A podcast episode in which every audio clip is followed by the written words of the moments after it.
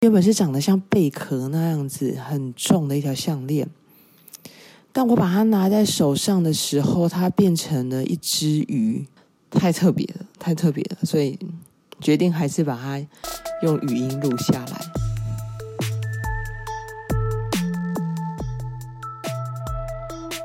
嗨，大家好，欢迎收听《Heart Sweet》，真的发生了。刚才大家听到的那一段呢，是我早上起来的时候做了一个梦。然后我前几天听到一个 podcast，他说这个他会把他的梦比较特别的梦，然后用手机记录下来的。我觉得这个方法可以试看看。于是因为我清晨这个梦真的是太特别了，我就把它给也是用语音的方式，就是睡醒还在床上的时候就用手机录下来。然后我本来刚才是想直接用那个手机里面的录音，就是可以放到这个语音里面，但我发现那个音质真的差很多，对，所以就是想说，那我再用麦克风录一遍好了。我这个梦大概是这样子的哦，就是我梦到我跟原本好像是跟一群人，然后在一个类似像百货公司一个大型的 mall 里面。然后我去一个专柜要拿我已经就是有预定好的东西，有买的东西。然后我去拿的时候，那个店员就找很久，中间好像我跟那个店员有一点点小小的冲突，对，但在梦里就很很模糊嘛，我也记不太得是什么样的冲突。然后他就拿了一个大的东西跟一个小的东西，不过在梦里我知道说那都买好的东西，我预定的东西，他拿给我。然后我就要把它打开，我先开那个小的。我把小的那个包装盒打开的时候，它是一条金色的，类似像项链这样的东西。可能那项链的那个前面呢，大概是有点像贝壳，金色的贝壳。然后我再把它慢慢的拿起来的时候，我发现那是一只鱼。嗯，活的那种鱼，可是那个鱼呢，就是那一种，我在梦里我一直以为那个鱼就是鲶鱼，对，它就是那种有很一大片的那个身体的那一种，对。然后我刚我起来的时候了，我起来的时候有 Google 一下那个鱼，它叫做一个鱼在一个宫那个字，那个字念红，我原本以为念红哎，结果可能那个字念红红鱼，对，然后。它就是全部都金色的，就弄得好像一条项链的样子。可是我在梦里完全不会害怕哦，也也不觉得很残忍或者怎么样，就是那就是很正常。然后那个鱼也很健康的样子，对。然后它就缓缓的动一下，然后放在那个盒子首饰盒里面。可是那个首饰盒的下面又铺了很多类似像是贝壳啊那种沙石啊，就是大家去海滩会。会有的那种小石子那种东西，然后上面有一点点的水，然后我就把那个类似像项链，其实是一只鱼，我把它拿起来，拿起来之后，好像就有人跟我说：“哎，你要帮他放点水哦。”对，然后我就去弄了一点水，然后就把它铺在那个石头跟它的那个身上，对，然后那个鱼就就动了一下，这样。对，然后可是，在梦里，这一切都是非常平静的，就是没有任何的害怕，或者是也不是那种很欣喜若狂，也不会，然后就是很很平和的这样子的那种感觉一直在进行着。然后这个时候，就好像有人提醒我说：“哎，你还有一个大盒的东西没有开，没没有打开。”我就把那个大盒的东西也打开，然后我发现，哇，里面居然是一个。新生儿的衣服，baby 的衣服，对，然后我的梦就醒来了，就做了一个这么奇妙的梦。好，那我我是在前两天的时候，前两天的时候，我去了一趟那个朱铭美术馆，做了一个小小的轻旅行。先讲一下为什么我要去做这样子的旅行好了。我大概在去年的时候。就我的朋友，他去了那个日本的濑户内海那一带，上面就有一个博物馆、美术馆啊。那个美术馆非常特别哦，它没有特别展出什么东西，但它就是一个很奇妙的建筑。它没有放什么东西，可是它就是这个屋顶就有点像蛋壳破掉的那种那种状况。然后那个艺术家他好像是想传达的是一种与天地合一的那种感觉，所以在那个美术馆里面，你就是要透过那个屋顶看天空。他觉得那个那个美术馆对他来说感受非常的特别，于是他就把它传传给了我，这样子。我就在那个时候在想说，其实台湾也有很多嗯不错的美术馆或者是博物馆，可是我几乎都没有去过。那时候我就在心里面想说，那我这几年，我希望可以把所有在台湾我想去的美术馆、博物馆，我都走一遍。然后去年我去了那个宜兰的南洋博物馆，今年我就想说，我想要去一趟金山的这个朱铭美术馆。那我去的时候刚好就前两天是小朋友刚放暑假的时候，所以不管是在捷运上，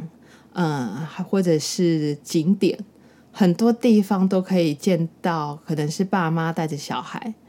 或者是那一种安亲班带着一大票的小孩出去。嗯，这就讲一下我对小孩的感觉了吼。就小孩之于我来说啊，我一直到了这几年，就是我还是会做那一种发现自己快要生小孩，或者是发现自己要结婚，然后被被吓醒的那种梦，这样子就觉得这是件可怕的事，那种梦。我一直蛮排斥，就是就就是有小孩的这种，也也不能算排斥啦，可是就是觉得自己应该不会喜欢那种有小孩的状态这样子。可是不知道是不是因为就是年纪真的越来越大了。前几个礼拜，我跟我一个好朋友吃饭的时候，我就问他说：“你会不会觉得就是没有小孩这件事可能会有点遗憾？”然后。因为我的朋友他就是哥哥姐姐有很多小孩，然后他一直也就是会帮他哥哥姐姐就是稍微顾一下照顾一下小孩这样。他跟我说：“你就去那个小孩很多的地方走一走，你就不会有这种想法了。”这样子。对，然后反正就是我我本来就是对于那个小孩就是会有一点这个这个说畏惧嘛，也也算是啦，就是不是很喜欢一个有很多小孩的状态。然后前几年的时候，我跟我的同学们聚会。他们每个人呢都带了二到三个小孩这样子，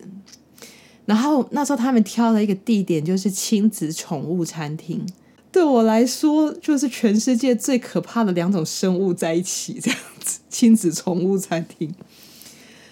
对，然后我就更那个时候我就更加深的想说，哦，如果可以的话，我真的不太希望是一个有小孩的状态这样。对，可是不知道就到了这，尤其是最近吧，我就开始在想说，如果说没有小孩的话。会不会我自己会觉得有一点遗憾？这样子蛮特别的一个念头。就讲回旅行，那就在捷运上，我捷运坐得很长诶，我捷运从那个台北一零一那个地方信义安和站一路坐到淡水捷运站，坐到最最尾端。然后我坐在车上的时候，当然就有很多小朋友嘛。那大概在经过了呃关渡关渡大桥。然后到了复兴岗那一带的时候，有一个很美丽的景色，旁边是铁轨，然后那边好像有一个类似就是停捷运的地方吧，停捷运车厢的地方这样子。对，反正那个画面就很美，很好看。我之后应该会把这次的旅行拍成 vlog，对啊，大家就到时候可以再去看。在那边的时候，我就想到说，就如果有一天我带我带着我的孩子出来旅行的话，他还没有办法自主的选择说他能够独自的去哪里，他能够去看到什么。所以，当我们大人带着小孩子在旅行的时候，其实小孩子就是透过大人的眼睛在看这个世界，他会看到的就是那一些我喜欢跟我不喜欢的。但对我来说，我比较希望能够带给孩子的，其实是那一些超乎我眼界的所见还有所感，也就是我希望能够带给我的小孩的，是培养一种属于他自己，就是一种能够感知这个世界的能力，去感觉到那些他所喜欢与不喜欢的，并且努力去追求那一些他喜欢的生活。想到这里，我突然。被自己这个想法有点感动，但更让我感动的是，我后来又想到了说，其实我的父母亲，他们最希望带给我的，应该也是这一些。真正的用自己的心，还有自己的眼睛、自己的感觉去感知这个世界。嗯，然后我就来到了朱铭美术馆。在朱铭美术馆里面，啊、当天也是一个平日的状况，所以也是有一两群那一种，应该是安亲班吧，就带着一大票的小朋友在呃美术馆里面参观，然后、安排一些活动。就在我呃逛完整个园区，然后我就坐在他们的咖啡厅，想要休息一下，喝个咖啡。远远的，我看到一大票的小朋友，他们就是在做一些活动，这样子。突然，我就想到说，其实每一个小孩，他们都会在安排当中长大。像这种国小、幼儿园这样子年纪的小孩，寒暑假的时候学校不上课嘛，可是爸妈通常都要上班，所以呢，就会把他们放到安亲班里。那安亲班也不可能一直都让他们待在教室啊，一定会有些户外的活动。于是他们可能会到了图书馆，可能会到了游乐园、博物馆，或者像朱铭美术馆这样子的地方。他们会看到各式各样外面的世界，参与各式各样的活动。但是也可能有一群小朋友，可能家庭环境不是很好，不是一个很良好的环境中长大。可能他的周围听到的都是一些脏话粗话，或者是就是整天爸妈也是在划手机、看平板这样子，类似这样子的状态。那这样子的小孩，因为他还没有自主的能力，我就想到说，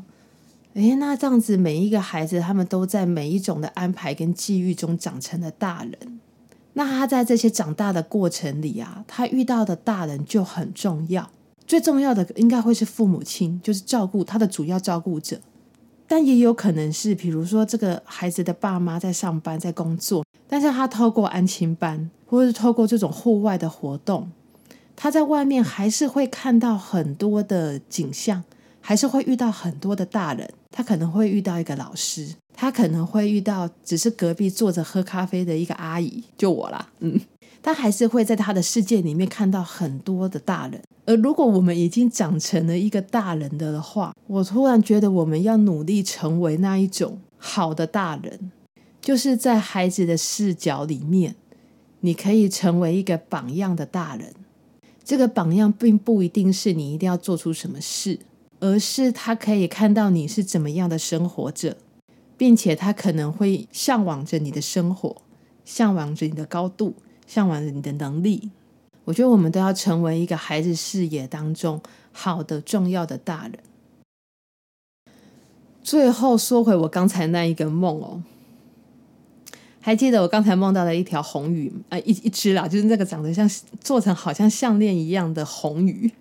然后我我起床了之后，我就 Google 了一下，看梦到鱼是什么意思。然后我就发现，原来那个梦到鱼啊，就是会有小孩来的那个意思，这样子。